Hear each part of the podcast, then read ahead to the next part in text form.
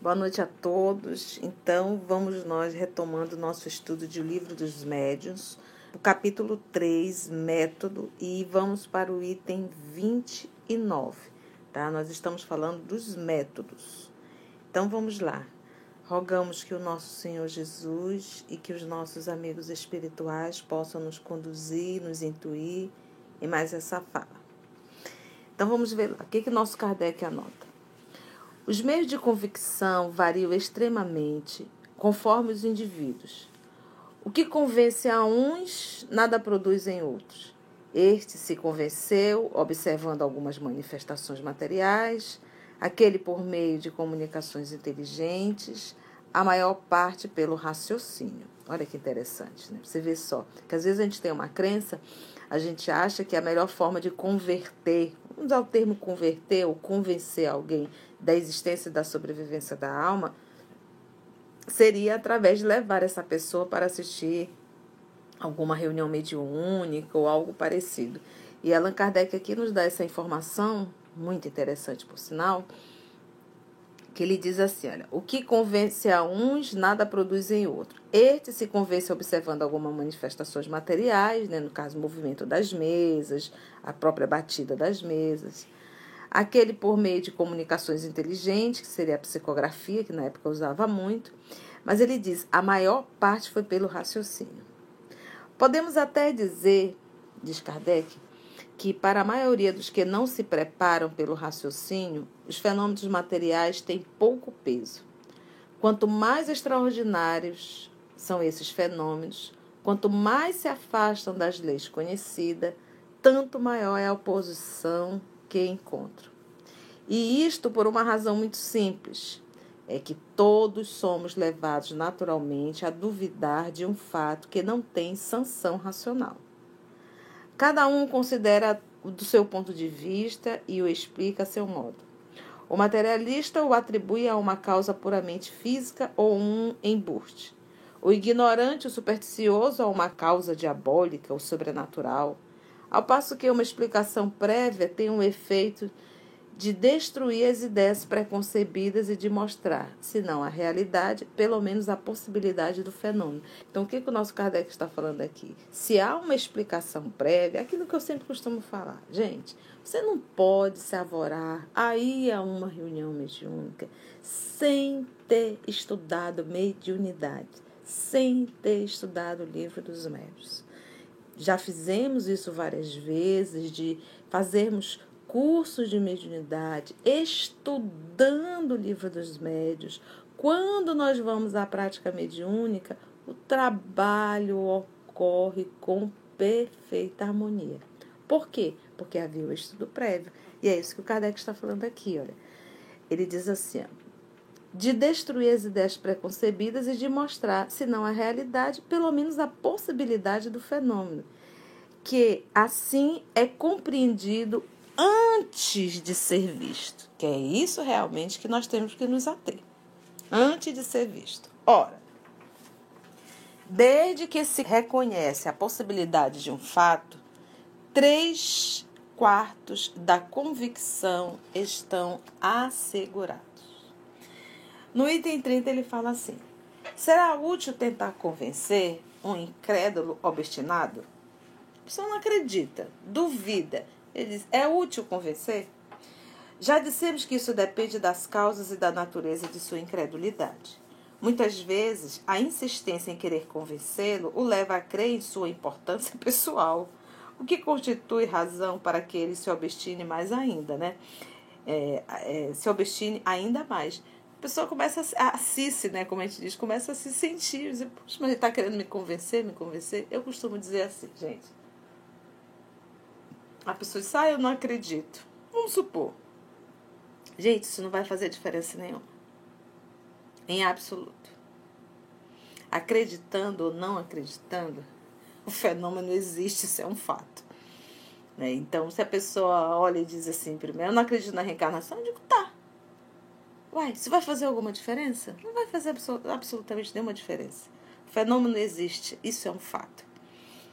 É, é, e é um fenômeno natural, né? Vale se ressaltar.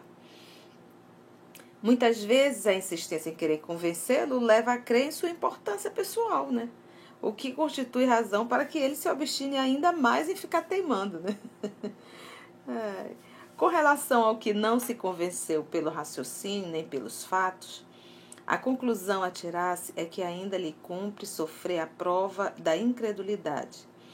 Deve-se deixar à providência o encargo de encaminhá-lo a circunstâncias mais favoráveis.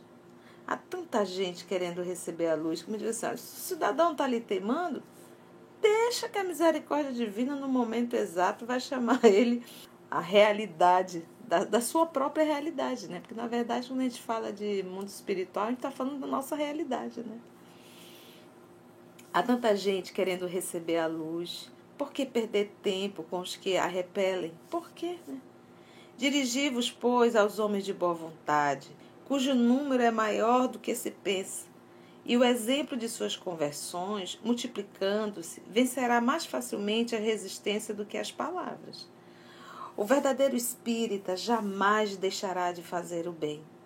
Há corações aflitos a aliviar, consolações a dispensar, desesperos a acalmar, reformas morais a operar. Gente, que coisa linda isso aqui que Kardec escreve. Quanto trabalho a realizar, né? Corações aflitos a aliviar. E está dizendo assim: perder tempo com quem não quer ser ajudado? Perder tempo com quem está querendo apenas debater? Gente, o nosso tempo é tão. É um tesouro tão grande, é uma oportunidade tão ímpar para o nosso processo de evolução, que a gente não deve, em hipótese alguma, nos permitir perder tempo com quem apenas quer discutir, com quem apenas quer disputar. Na fala do nosso Allan Kardec em, em Revista Espírita, né? Ele diz: Nós podemos até discutir, mas jamais disputar, né? Discutiremos, mas não disputaremos. Então, ele diz: perder tempo, perder energia, para quê? Vamos fazer isso. Olha. Corações aflitos a aliviar, consolações a dispensar, desesperos a acalmar, reformas morais a operar. Essa é a sua missão e aí ele encontrará a verdadeira satisfação. O Espiritismo está no ar, espalha-se pela força das coisas, porque torna felizes os que o professam. Olha, o Espiritismo está no ar, espalha-se pela força das coisas, porque torna felizes os que o professam. Eu, eu brinco, gente, espírita que está arrastando sandália, entristecido, ó dia, ó vida, nada dá certo, ó, ainda não entendeu Espiritismo. Porque realmente essa doutrina, ela nos dá uma leveza e ela nos ensina a colocar leveza na nossa vida. Ela nos dá a esperança da vida futura e a perspectiva de que tudo é apenas por uma hora, que tudo vai passar. Né? Isso é uma coisa linda. Quando seus adversários sistemáticos o ouvirem repercutir em torno de si mesmos, os adversários, entre seus próprios amigos, compreenderão o isolamento em que se acham e serão forçados a calar-se ou até mesmo a render-se. Item 31. Para se proceder no ensino do Espiritismo, como se procederia com relação às ciências ordinárias, seria preciso passar em revista toda a série dos fenômenos que possam produzir-se, começando pelas mais simples para chegar sucessivamente aos mais complexos. Ora, isto não é possível, porque não se pode fazer um curso de espiritismo experimental como se faz o curso de física ou química. Nas ciências naturais, opera-se sobre a matéria bruta, que se manipula à vontade e quase sempre se tem a certeza de poder regular-se os seus efeitos. Ora, isto não é possível porque não se pode fazer um curso de espiritismo experimental. Por quê? Ele diz como se faz um curso de física ou de química.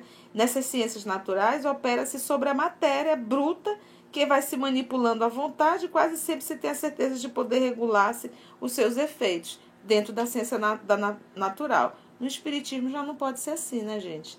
Porque o químico ele entra no laboratório, manipula ali a matéria e ele consegue ali fazer as experimentações necessárias. Ele já diz assim: no Espiritismo, temos que lidar com inteligências que gozam de liberdade e que nos provam a cada instante que não estão submetidos ao nosso capricho, que são os espíritos. Né?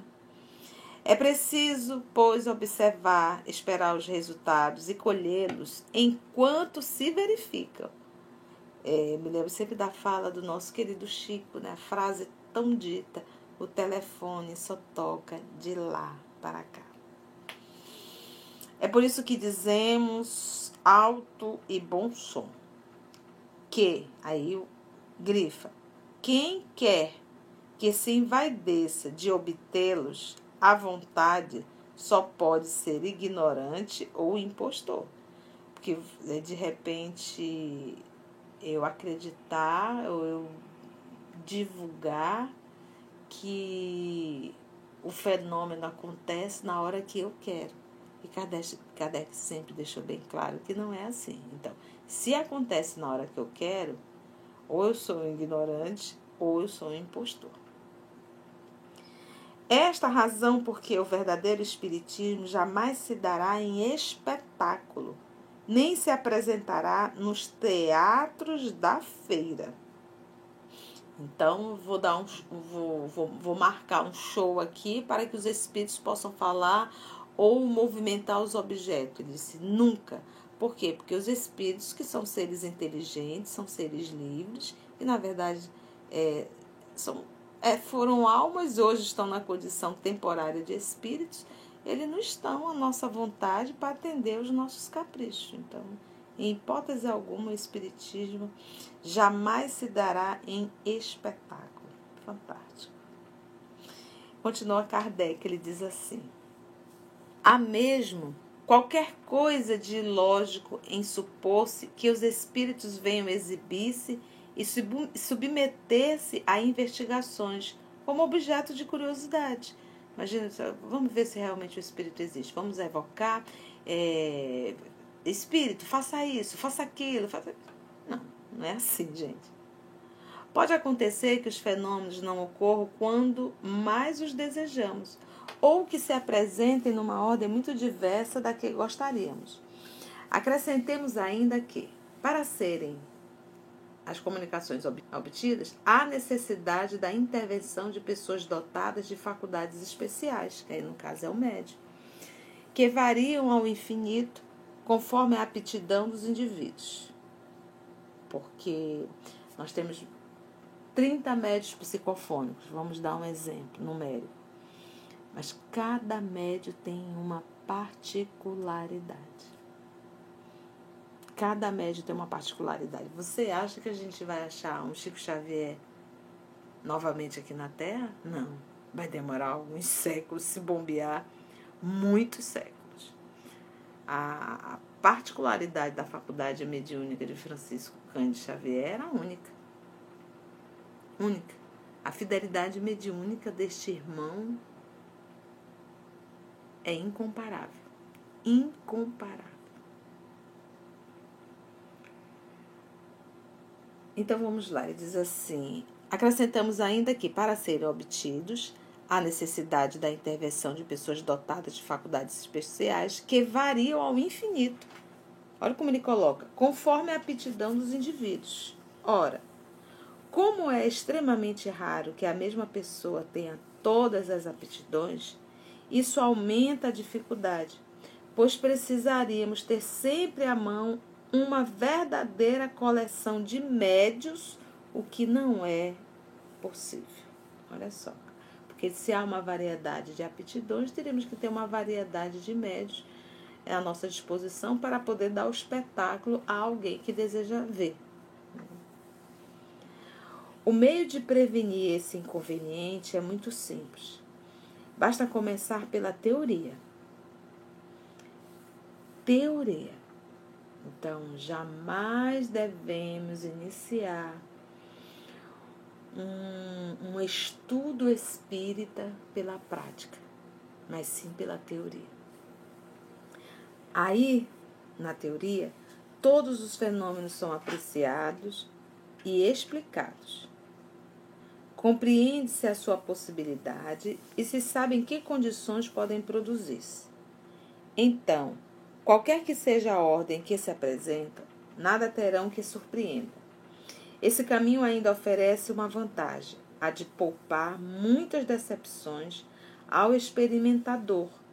Precavido contra as dificuldades, ele saberá manter-se em guarda e não precisará conquistar a experiência à sua própria custa. É, é aquilo que a gente costuma dizer. Você de repente pega alguém diz: Olha, tá aí o carro, te vira. Mas eu não sei dirigir, não te vira. Agora você se você pega essa pessoa antes de dar o carro a ela, dá toda uma teoria, explica toda a função a mecânica um carro para ele poder andar, explica todo o processo da legislação, das placas, as leis de trânsito. Gente, ir, ir para a prática com a teoria, é, você há de convir que realmente o resultado será muito maior. Mas ir para a prática sem a teoria é acidente na certa. Na certa. Sem, sem dúvida. Continua Kardec, ele diz assim: Desde que nos ocupamos com o Espiritismo, foram tantas as pessoas que vieram ter conosco que seria difícil calcular o seu número. Olha só. Entre elas, quantas se conservaram indiferentes ou incrédulas diante dos fatos mais positivos e só mais tarde se convenceram mediante uma explicação racional?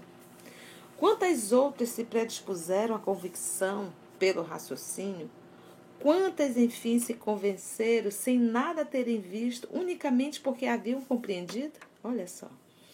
Falamos, portanto, por experiência e por isso afirmamos que o melhor método de ensino espírita é o que se dirige à razão e não aos olhos, ou seja, ao estudo e não ao fenômeno.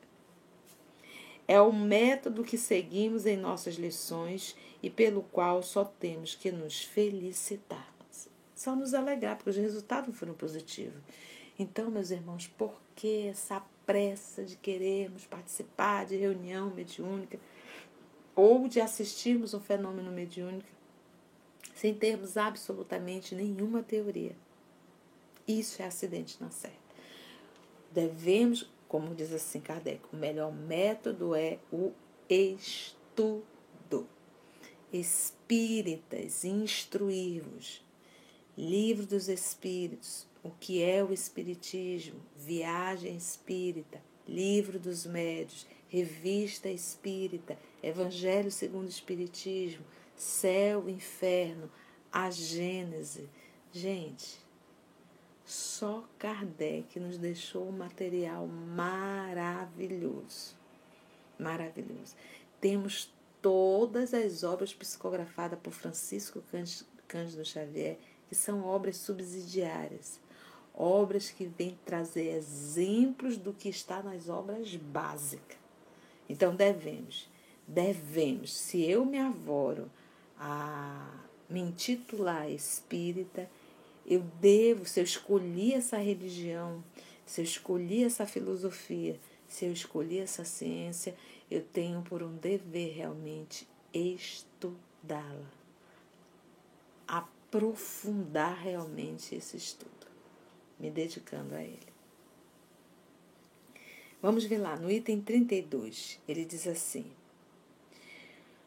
O estudo prévio da teoria apresenta ainda outra vantagem, a de mostrar imediatamente a grandeza do objetivo e o alcance desta ciência.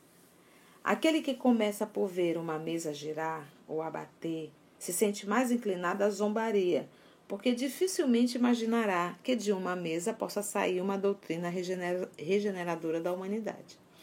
Temos notado sempre que os que, os que creem, antes de ter visto, apenas porque leram e compreenderam, longe de superficiais, longe de superficiais, não foi leitura superficial, são ao contrário os que mais refletem, dando maior atenção ao fundo do que à forma. Para eles, a parte filosófica é o principal, sendo acessórios os fenômenos propriamente ditos. Chegam mesmo a dizer que se os fenômenos não existissem, nem por isso essa filosofia deixaria de ser a única que resolve todos os problemas até hoje insolúveis. Que só ela, a doutrina, apresenta a teoria mais racional do passado do homem e do seu futuro. Como é natural, prefere uma doutrina que realmente explica as que nada explicam ou explicam mal. Quem quer que reflita, compreende perfeitamente que se poderiam deixar de lado as manifestações sem que a doutrina deixasse de subsistir. As manifestações corroboram e confirmam o Espiritismo, porém não constitui a sua base essencial. O observador criterioso não as repele, ao contrário, aguarda circunstâncias favoráveis que lhe permitam testemunhá-las a prova disto é que grande número de pessoas, antes de ouvirem falar das manifestações, já tinham a intuição dessa doutrina, que não fez mais do que lhes dar um corpo, um conjunto às suas ideias, né? Porque imagina que essa doutrina chegando no século XIX, quantos espíritos reencarnaram já sabendo do trabalho que iriam realizar em torno dessa doutrina. Então, como ele diz assim, algumas pessoas é como se estivesse apenas relembrando o que já sabia, né? Ele fala aqui o termo a intuição. Então vamos lá, no item 33, Kardec diz assim: Aliás, não seria exato dizer-se que os que começam pela teoria se privam do objeto das observações práticas? Pelo contrário, os fenômenos não lhes faltam e certamente os que eles dispõem têm mais peso aos seus olhos do que os que pudessem vir a ser produzidos em sua presença. Referimos-nos aos numerosos, numerosos fatos das manifestações espontâneas, de que falaremos nos capítulos seguintes. Raras são as pessoas que não as conhecem, ao menos por ouvir dizer, e muitas as que observaram os fatos espíritas sem lhes prestar devida atenção. A teoria vem lhes dar a explicação. Quer ver você passa por um, uma situação que você não consegue entender ou acreditar que aquilo é espírita. O momento que você vai estudar, você diz: Ah, então aquilo foi um fenômeno espírita. Você não conhecia a teoria, né? Ele diz: A teoria vem lhes dar a explicação. E afirmamos que esses fatos têm grande peso quando se apoiam em testemunhos irrecusáveis, porque não se pode supô-los devidos a arranjos, muito menos a conivências. Mesmo que os fenômenos provocados não existissem, nem por isso deixaria de haver os espontâneos. E o Espiritismo já se daria por satisfeito se apenas servisse para lhes oferecer uma solução racional. Assim, a maioria dos que leem previamente reportam suas recordações a esses fatos, que são para eles uma confirmação da teoria. Tudo isso Kardec está falando constantemente, que antes do trabalho ou antes de levar alguém para assistir um trabalho mediúnico, um fenômeno mediúnico, é indispensável a teoria. Então, jamais devemos levar pessoas que acabou de chegar na doutrina para assistir uma prática mediúnica. Isso não vai convencer em, em absoluto. Vamos para o item 34. Enganar-se-ia redondamente. Isso aqui está dentro dos métodos. E Kardec está batendo e rebatendo estudo, teoria, antes da prática. Enganar-se-ia redondamente quanto à nossa maneira de ver, quem imaginasse que estamos aconselhando que se desprezem os fatos, não é isso, né? Foi pelos fatos que chegamos à teoria. É certo que para isso tivemos de nos consagrar a um trabalho assíduo durante vários anos e de fazer milhares de observações, porque Kardec, por isso é a ciência, a ciência da observação, porque ele se avorou ao trabalho, levava seu caderninho e ia fazendo as anotações. Ele fez esse, esse trabalho, ele foi esse bandeirante, né? É, ele foi esse bandeirante. Em busca das esmeraldas espirituais, né? Mas justamente porque os fatos nos serviram e nos servem todos os dias, seríamos inconsequentes conosco mesmo se contestássemos a sua importância, sobretudo agora, quando fazemos um livro para torná-los, os fatos, né, conhecidos de todos. Dizemos apenas que, sem o raciocínio, os fatos, né, no caso, eles não bastam para levar as pessoas à convicção que uma explicação prévia, pondo fim às prevenções e mostrando que os fatos não se contrapõem à razão, predispõe os indivíduos a aceitá-los. Tanto isto é verdade que em dez pessoas completamente novatas no assunto, que assistam a uma sessão de experimentação, ainda que da mais satisfatórias na opinião dos adeptos, nove sairão sem estar convencidas e algumas mais incrédulas do que antes, porque as experiências não corresponderam ao que esperavam.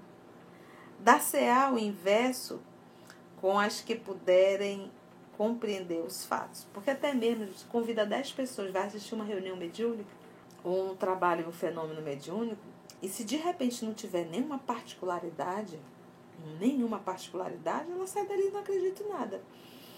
E a gente tem que entender que para que haja uma reunião, um, um fenômeno mediúnico, e que nesse fenômeno mediúnico possa existir particularidades, é necessário ter um médio específico para isso. E, e, é raro esse tipo de médio. É aquilo que falamos ainda há pouco. Médio na capacidade. O Francisco Cante Xavier vai demorar alguns séculos. É raríssimo. Médios para particularidade é raríssimo. Então, se leva para um fenômeno e que não há um médio de particularidade, a pessoa vai sair de lá duvidando do mesmo jeito. Mas se tivesse participado de um estudo prévio, saberia que nem sempre você pode ter um médio à sua disposição de particularidade, porque, infelizmente, ainda é raro. Então, ele continua dizendo assim: dar-se-á o inverso com as que puderem compreender os fatos, mediante conhecimento teórico antecipado. Para estas pessoas, a teoria constitui um meio de controle, sem que coisa alguma as surpreenda, nem mesmo em sucesso porque sabem que condições os fenômenos se produzem e que não se deve exigir deles o que não podem dar. Para determinados fenômenos tem que ter determinados médios. E se não tiver um médio, não tem como o fenômeno ocorrer. A compreensão prévia dos fatos não só as torna capazes de perceberem todas as anomalias, mas também de apanharem uma infinidade de detalhes, de matizes quase sempre delicados, que eles servirão de elemento de convicção, mas que escapam ao observador ignorante. Se a pessoa não conhece, não tem como identificar nada. São esses os motivos que nos levam a somente admitir em nossas sessões experimentais, olha Kardec falando, indivíduos que possuam suficientes noções preparatórias. Olha só para compreender o que ali se faz, pois estamos convencidos de que os outros perderiam seu tempo ou nos fariam perder o nosso. Perder o seu tempo porque eles iriam entrar e sair duvidando. E o de Kardec porque acabaria perdendo tempo podendo ajudar alguém que já, já estivesse feito um estudo prévio dessa parte teórica. Vamos para o item 35 e o último da noite. Que temos aqui algumas perguntas. Já para finalizando o capítulo 3. Vamos lá. Na verdade, não é algumas perguntas, é, é o professor Allan Kardec direcionando, ele é pedagogo, né? Então, direcionando o caminho para o estudo. Então, ele diz assim: aos que quiserem essas noções preliminares, primeiras, pela leitura das nossas obras, aconselhamos que as leiam nesta ordem. E aí, uma, uma observação, gente. Dentro do nosso movimento espírita, infelizmente, nós nos viciamos ao estudo aportilado. E a apostila, ela é um norte, mas não é o fim. É, ela ali pega tópicos de vários livros subsidiários e de obras básicas. Mas o espírito ele se, acabou se afastando muito das obras básicas, das obras principais, das obras que, que nos iniciam, que nos, não só nos iniciam, mas também nos aprofundam. Então, Kardec vai vir aqui e vai orientando. Então, acredito que as instituições espíritas deveriam se resgatar essa, esses métodos aqui que o professor Denizar fala. A forma, então, estudar a obra básica.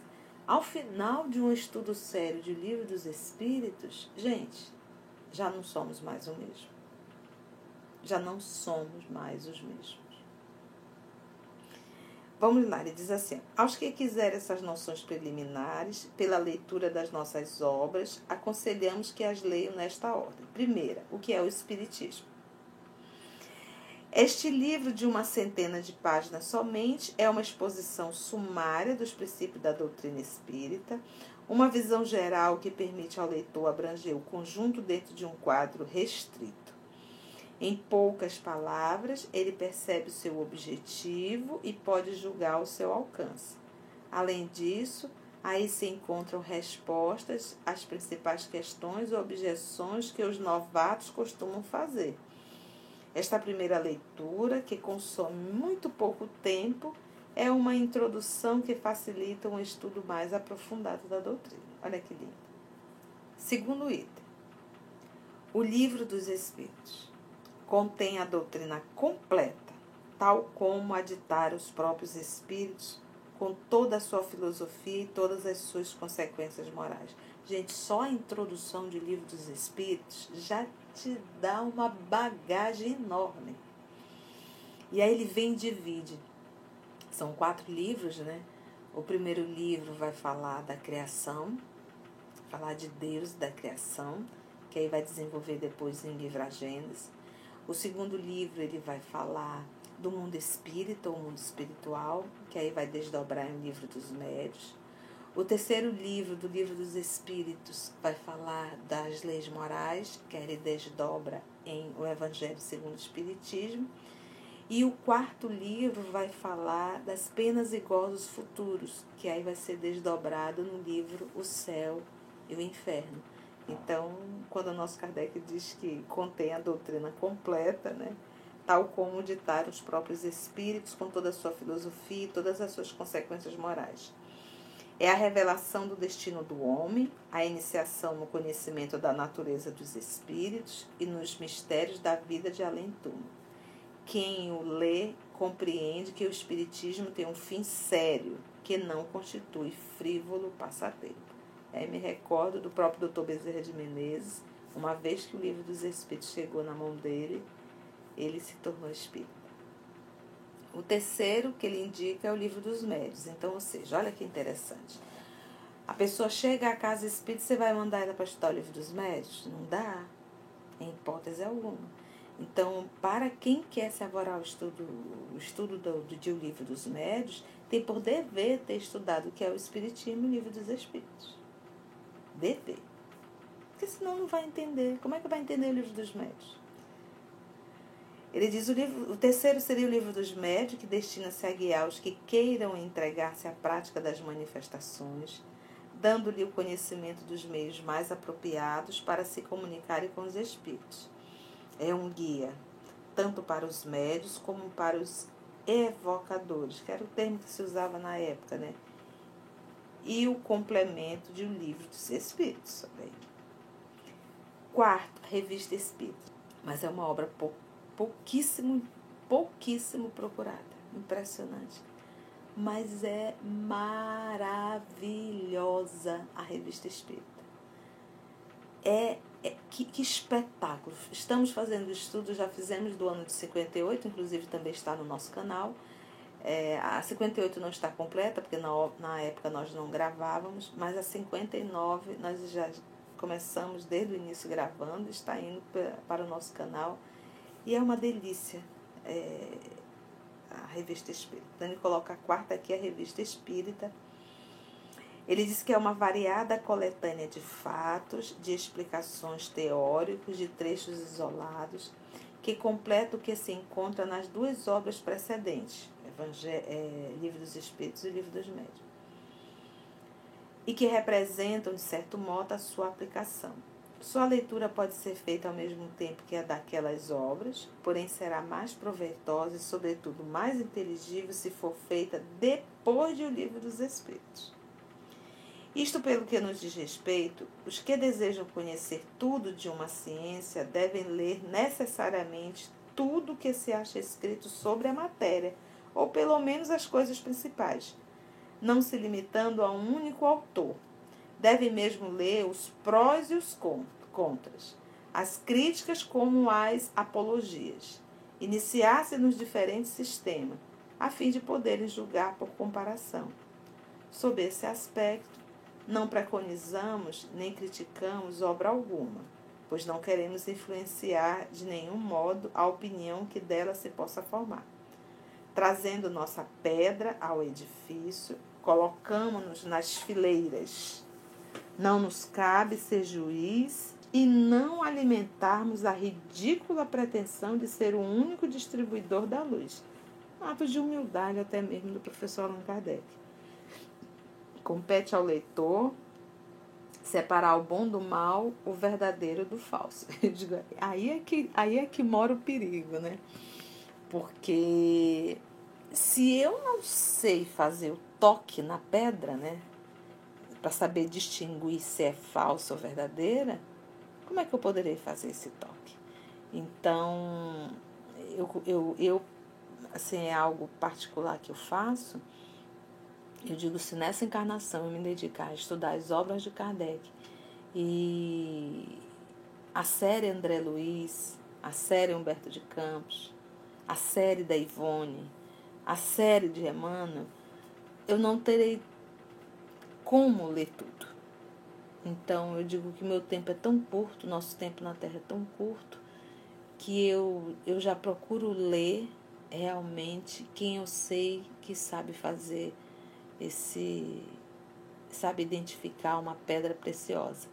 Então, leio Kardec sem medo. Leio as obras psicografadas por Francisco Cândido Xavier sem absoluto nenhum medo. E, e são obras grandiosas, grandiosas, grandiosas. Então, assim nós finalizamos o nosso item 35. Retornaremos no item 36 no nosso próximo estudo. Já agradecemos ao nosso Senhor Jesus e agradeceremos novamente por essa oportunidade que Ele nos dá de estudo e de reflexão que Ele possa nos abençoar, nos fortalecer e que todo estudo espírita possa fazer diferença em nossa vida. Um grande abraço.